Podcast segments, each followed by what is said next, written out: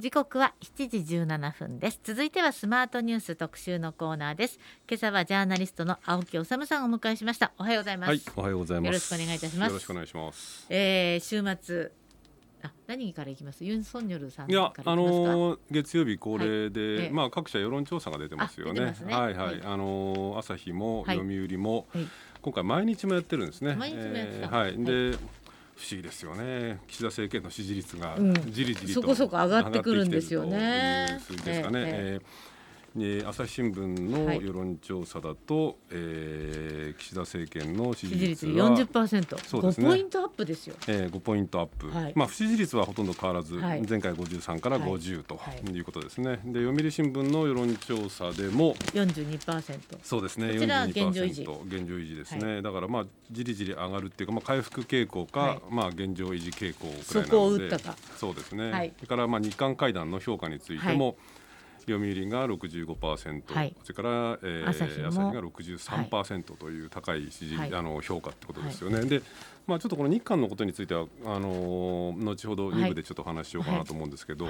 久しぶりにちょっと今日面白いスクープ記事が。分かった。これですね。毎日新聞。そう。なんですよ。はい。毎日新聞、えー、あの、はい、警察庁長官銃撃事件、はい、ね、1995年ですね、うん、国松隆司、えー、警察庁長官が、えー、銃撃された事件で、はい、えーまあ、警視庁の特命捜査班が、えー、ちょっと調べていた、まあ、元自衛官この事件に関与したのではないかと言われていた元自衛官の男性が、はい。えー、49歳らしいんですけれども、はい、毎日新聞の取材に応じて事件の当日銃撃犯を名乗る知人の逃走を手伝ってしまったと。はい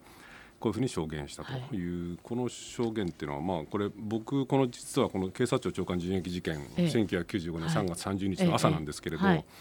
現場で取材をしてましたので、そうだったんですか。えー、実はこの番組に国松さん来てくださったことあるんですよ。はいはいはいはい。あのー、もうあれですよね。退任されて。お辞めになって、うん、スイスの観光大使を大使観光大使じゃないですか。観光大使大使をなさってて、でもその後 そうですね。その後なので、あのスイスとの友好なんとかをやってらっしゃるそうですね。スイスの大使もやってらっしゃいましたし、えー、あとまあ彼あの国松さんは。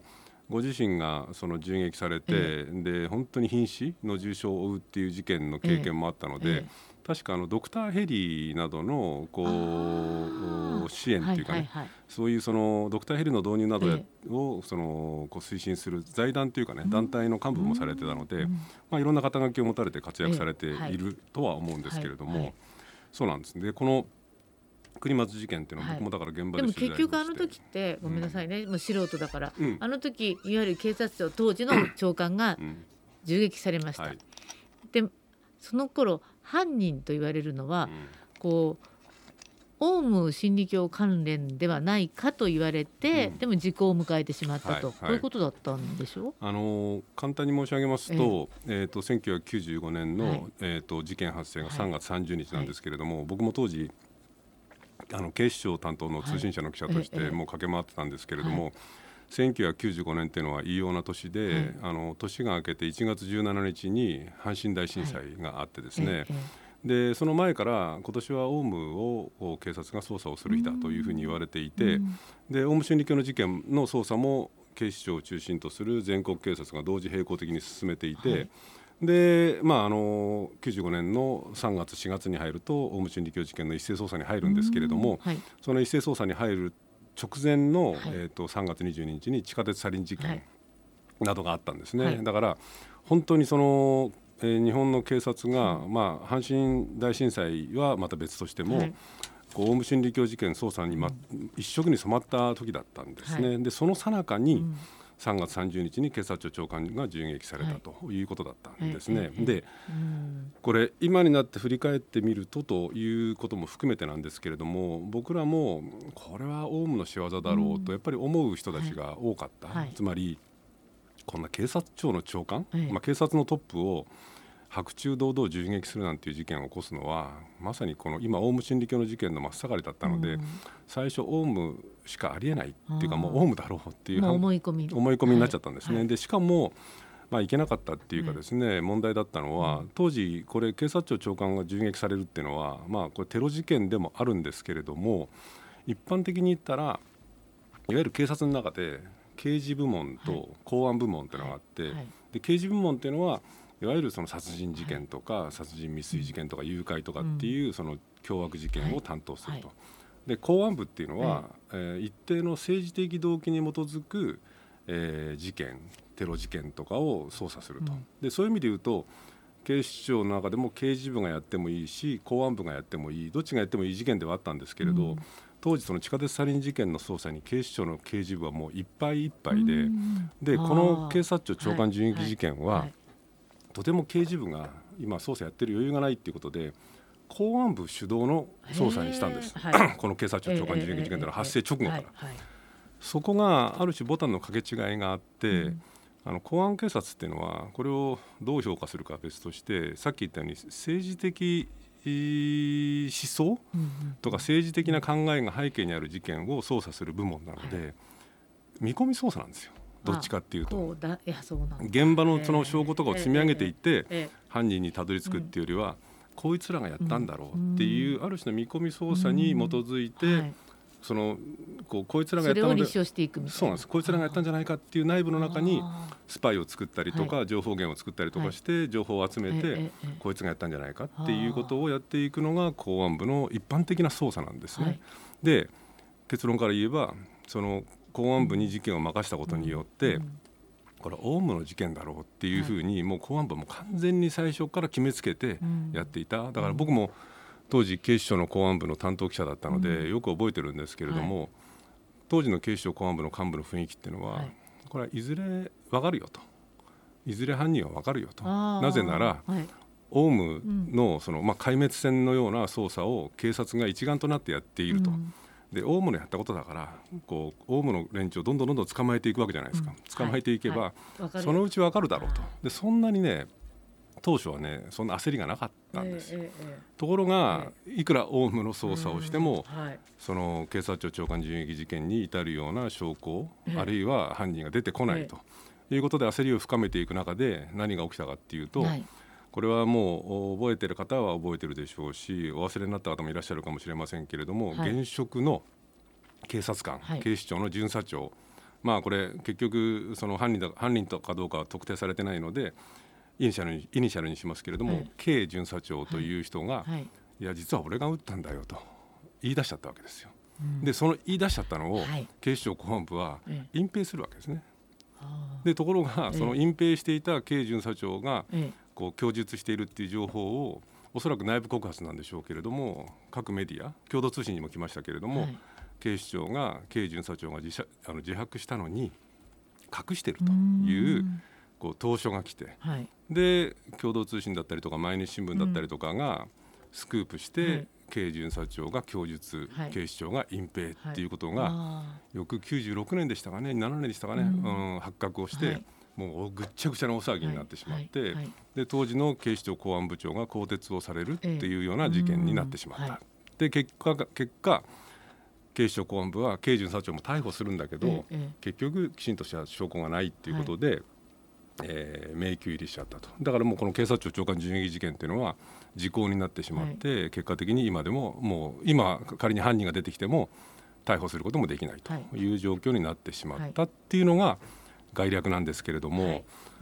今回の毎日新聞のスクープっていうのは、はい、その一方でですね、ええ、あのこれ70年代なんかに、そのまあ、警察官なんかを連続で襲う強盗事件を起こしていた男がいるんですね。はい、でこれは かつて19年間ぐらいその刑務所に服役してた男なんだけど、はい。はい、70年代に出所して、はい、でまた2005年に、その強盗殺人事件を起こし、強盗殺人未遂事件を起こして、今服役中の男がいるんです、これがね90今2歳なんですね、はい、えー、N 容疑 N 受刑者。名前毎日は出てます？出てます、はい、あの N 受刑者、はい、まあこれ有名なんで毎日が出してるから、まあここでも出せば中村っていう受刑者なんですけれども、中村博受刑者、はい。この中村受刑者が、その後ですね、はい、いや実はやったのは俺なんだというふうに言い出して、うんはい、で刑事部を中心とした捜査班が中村容疑者あ実行説っていうのを取って、はい、えー、その警視庁公安部の捜査とは別に捜査してたんですね、はい、でもこれもやっぱり決め手にかけるっていうことで最終的には立件はされなかった。はい、ところが今回毎日新聞は、はい、その中村その受刑者に頼まれて俺はその当日ね運転手役をやったんだという、まあ、元自衛官の証言を改めて、えー、今回毎日新聞がスクープをして、取材をしてスクープをしたと。こういうことなんですね。だから整理すると、中村受刑者のその犯行かどうかが最終的に警視庁も警視庁刑事部も立証できずにその結局逮捕もしてないし立件してないんだけれども、その犯行の供述を一部裏付ける、まあ、共犯とされる人物が毎日新聞の取材に初めて応じたと。こういうことなわけですね。K 巡査長は何だったんですか？K 巡査長はもう多分だから分かりませんよ、K, K 巡査長も結局あの警視庁公安部は K 巡査長を逮捕して、で結局起訴もできず、だから全く K 巡査長がやったかどうかは分からないしで警視庁公安部は時効にあたってその公安部長が会見をして最後まで公安部長はこれはオウムによる組織的な犯行だっていうふうに言ったわけですよ。で実はこれオウム真理教側から訴訟を起こされて立件もしてないのに逮捕もされてないあの起訴もされてないのに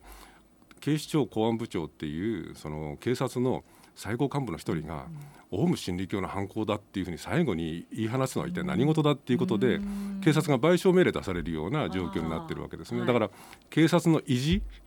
が最後まで公安部はオウムだ、オウムだって言い続けたんだけれどもそのどうもそれは結局全く分かってない。はいはい、でもどうも違う。一方で全然別の事件を警視庁の刑事部が捜査をしていてでも時効になってるからどうにもならないんですけれどもその中村っていうこうやったっていうふうに自供している容疑者の一つこう傍証となるような証拠が今回新しく出てきたので、ひょっとするとこっちの方が本当だったのではないかっていうふうに思われる、えー、一つのスクープが出てきたと。そうなんです、ね、こういうことで警察に恨みがあったただこれ 毎日新聞今日これを一面トップで、はい、まあ見出しは警察庁長官、はい、あ警察庁長官狙撃新証言、はい、実行犯逃走を手助けしたと、うん、当時参考人だった人物が言ってるっていう話を,、一面トップに持ってきて、で総合面で記事を大展開していて、はい、これからまあこう何回かの連載をするんだというふうにこう書いているのでちょっと注目なんですけれども、はい、ただこの新しい証言をした元自衛官の証言にもどうもちょっと矛盾が若干あるということなんですね。だからこれもちょっと精査してみないとわからないっていうことですか。ね。でもねちょっとおっと思う記事。いやこれはね、はい、僕らみたいに当時事件の取材に直接関わった人間からすると、結構なスクープな記事なので、ね、まあちょっと興味のある方はどっかで毎日新聞、はい、えあのお求めになって読んでみるといいと思います、はい。はい、ありがとうございました。今日はジャーナリスト青木治さんをお迎えしてます。後半もお話を伺いますのでよろしくお願いいたします。ありがとうございました。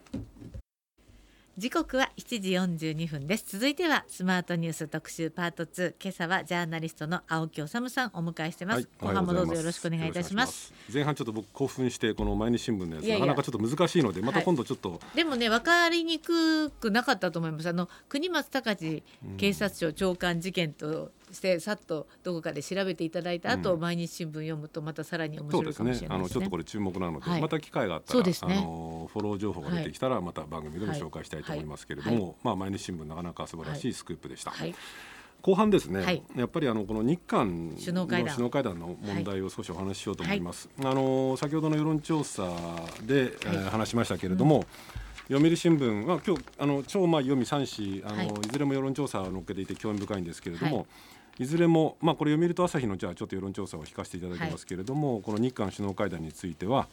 えー、読売が65%が評価、うん。はい、えー、それから朝日が63%が評価と、はい、で内閣支持率朝日に関しては上昇ということなのでおおむね日本の人たちは今回の日韓首脳会談というものを評価をしていると、はい、でこれはまあ政権にとってみると、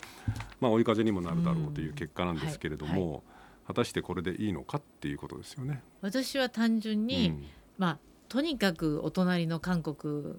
がかなり熱烈に、うん、あの再開しましょうって言ってくださっていることに対して、うん、まあこうするのは良かったなと思ってるんですけど、何もこうしてないじゃないですか。でもこうそうなんですってね、こうしてないというのが、あの韓国のメディアの、受け止めです、ね、受け止め方。受け止め、はい、あの今回ね、えあの韓国のメディアなどを見ていて、はい、あるいは韓国のその政権関係者の人にちょっと話を聞いたりとかして、え、あの印象的だったキーワードなんですけれども、はい、一つは、えー、これはあの結論ではないし終わりではないと、はい、始まりなんだっていうふうなおっしゃり方をしてるんですね。はい。はい、どういうことかっていうとですね、あの日本側では先ほど言ったように6割以上の人たちが今回のその日韓首脳会談を評価していると。でこれ僕この番組でも本当に多分また言ってるよと思われるくらいしつこく言ってきたんですけれども、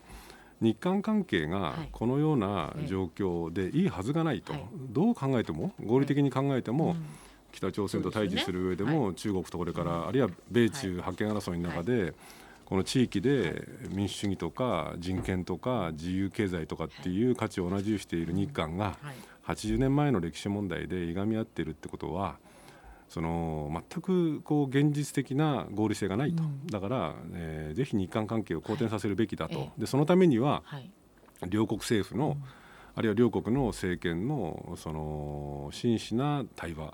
で乗り越えるしかないんだっていう話をしてきたので。はい僕自身今回の日韓首脳会談を全面否定するつもりはないんですけれども、評価はすると。うん、ある程度。あのね今回あのユン・ソンニョルっていう大統領の本心がどこにあるのか、はい、動機が何なのかあるいはそのユン・ソンニョル政権というものをそのものを今後どう評価するのかっていうのは別としても、うんはい、今回その日韓関係の改善に対するユン・ソンニョル政権の意欲と努力に関しては僕は一定評価しますよ。で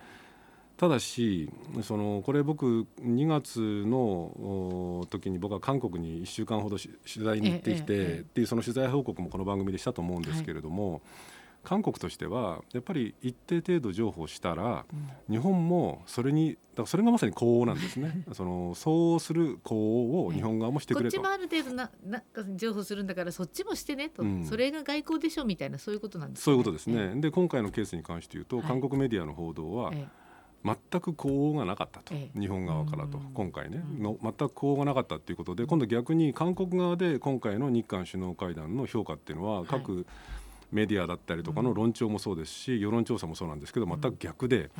6割くらいが評価しない。で3割くらい3割5分くらい、ええ、35%くらいが評価するということなんで、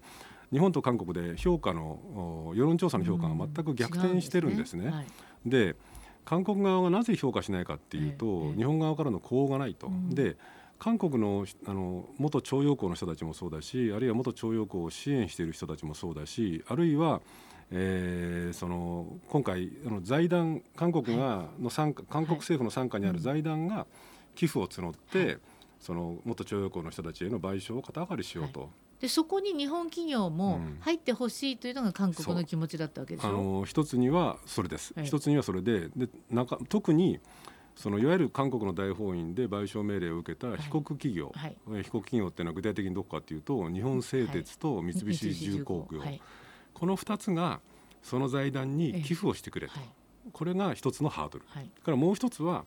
そのこれまで日本政府はこう植民地支配に対する反省とかお詫びってことは歴代内閣がもう何度も何度も繰り返してきたんだけれども、この元徴用工っていうことに限ったあるいは元徴用工にフォーカスを当てた反省だったりとか謝罪の言葉っていうのはないと。なので元徴用工の被告あるいはご遺族たちにしてみればそこに関するやっぱり誠意ある一言がやっぱ欲しいんだと。でこの2つなんですよ。で、僕が韓国で取材してきた結果もそうですし、韓国の記者たちに聞いてもそうなんだけれども、元徴用工の人たちって言っても日本と同じで民主主義社会なので全員が全員これで OK これで OK ですっていうような解決策っていうのは難しいっていうかはっきりはそんなものはない。だけれどもできるだけ多くの人がこれで OK ですって納得してくれればやっぱりその問題っていうのは乗り越えられるわけですよね。でその時に言ってたのはこの2つなわけですよ。元徴用工に関する謝罪と被告企業がお金を出すこと。ところがこれ両方とも今回一切なゼロ回答ですね日本側からは。被告企業がお金を出したのは未来パートナーシップみたいな名前の若者向けのそれも被告企業が直接出したわけではなくて、はい。その韓国の日本の経団連、はい、経済団体連合会ですね、ね。はい、と経団連の会長もなんかその話してます、ね、そうですね。あの、はい、徳倉さんでしたっけ、会長がもう会見したあと韓国の経団連みたいにあたる全経連だったかなっていう、この両者がお金を出して、元徴用工の人たちじゃなくてこの未来に向けて、その子どもたち向けに、あるいは未来の青年のたちのためにお金を出してこう基金を作ってそれで子どもたちや日韓の交流を進めていこうっていうことをやるんだけどそこにも現時点では三菱重工とか、えー、日本製鉄が払ってるわけではない。まあこれは経団連がお金出すからで日本製鉄も三菱重工も経団連の加盟企業なので、はいはいまあ、間接的。に出してるって言えないこと言えないこともないけれども、出してない、だからね結局だから韓国側では、うん、一方的に一方的に今回ユン・ソンニョル政権は、日本側に譲歩をしたんだと、いうことになっちゃってかなりこう反発をされている。っていうことになるとどうなるかっていうとね、はい、そのユン・ソンニョル政権っていうのはあの岸田さんも決して政権基盤強くないですよね、まあ、支持率上がってきたけど、はいはい、ユン・ソンニョル政権はね最新の支持率が今30数パーセントなんですよ。でしかも国会では、ご存知の通りそのそうだ与野党が、うん、与党の方がね少数派で、そのいわゆる進歩派ムン・ジェイン政権を支えた進歩派の野党の方が多数なんですよ。で世論も厳しいってことになってくると、やっぱりユン・ソンニョル政権としては、こうこれがこう批判の対象になってくるといつまでこれで踏ん張れるかっていう問題も出てくる、うん、場合によってはユン・ソンニョル政権の態度が変わるかもしれない、うん、し、はい、ユン・ソンニョル政権があと任期4年あるんですけども踏ん張ってもこの次例えば進歩派の政権が生まれたらやっぱりユン・ソンニョル政権のやったことは間違ってるって言って 今回の日韓の、まあ、こう首脳会談のこう結果みたいなものをひっくり返すってことになってくると、また日本では、なんだ韓国がまたゴールポスト動かすじゃないかみたいなことにもなってしまいかねないわけですね。なのでやっぱりねここで、そのどんな政権になろうが、やっぱりある程度きちんと元徴用工の人たちが納得できるような、こう形に日本側も一歩踏み込んで努力しておかないとまた同じことの繰り返しになってしまいかねないと。これ質問なんですが、うん、やっぱり岸田さんは今日ちょうど朝日の、えー、社説に書いてあるんですが、うん、あの右の批判を恐れ安倍政権の歴史路線を寸分たりとも動かせなかったと。で今や安倍氏に相談すらできない現実が身を縮こまらせたと。うん。そういうことなんですか、ね、朝日のその論説委員はそう書いてます。はい、で、僕は正直に申し上げれば、政治記者ではないので、岸田さんがなぜそういうことができないのかは知らないです。けれども、しかしあの、ね、韓国でちょっと取材をしていて、これ僕別のところでも書いたりとかしたんですけれども、ちょっと印象的だったのがね、韓国政府の関係者あの今回のユン・ソンニョル政権のそのにあの対日政策を支持して、その推進している立場の韓国政府の関係者の人の話がすごく印象的だったんですけども、その人は、あの日本のこともよく知ってて対日経験も長い人なんですね。その人がおっしゃってたのがそのかつてね韓国の対日政策っていうのは保守も進歩もやっぱり一歩も譲るなっていうかなりこう、なんていうのかなこう強硬だった、で幅が狭かった。一方日本っていうのはかつてやっぱりもちろん保守もいたけれども、やっぱりもともとの戦争責任だったりとか あるいは、その韓国に対する余裕もあったんでしょうね。あのこう韓国ともう少し譲歩しながらうまくやろうよっていうような政治家が日本にはいたと、はい、かつては日本の政治の方が幅が広くてその韓国政府関係者は羨ましかったと。ところがどうも日韓が逆転しちゃったんじゃないかと。韓国の方は今回ねあの話が前後しますけれどユン・ソンニョル政権がなぜこう対日関係を改善しようかっていう動きかっていうのはこれ一つには北朝鮮状況ですよね、うんはい、あるいはアメリカから相当言われてるわけですよ。そういうイメージはありますね。でこうユン・ソンニョル政権は、こうそういういろんな思惑があって、こうかなり譲歩してきた。でも日本はそこにも書いてあるように一歩も譲るなと、うん、一歩一歩でも譲った瞬間に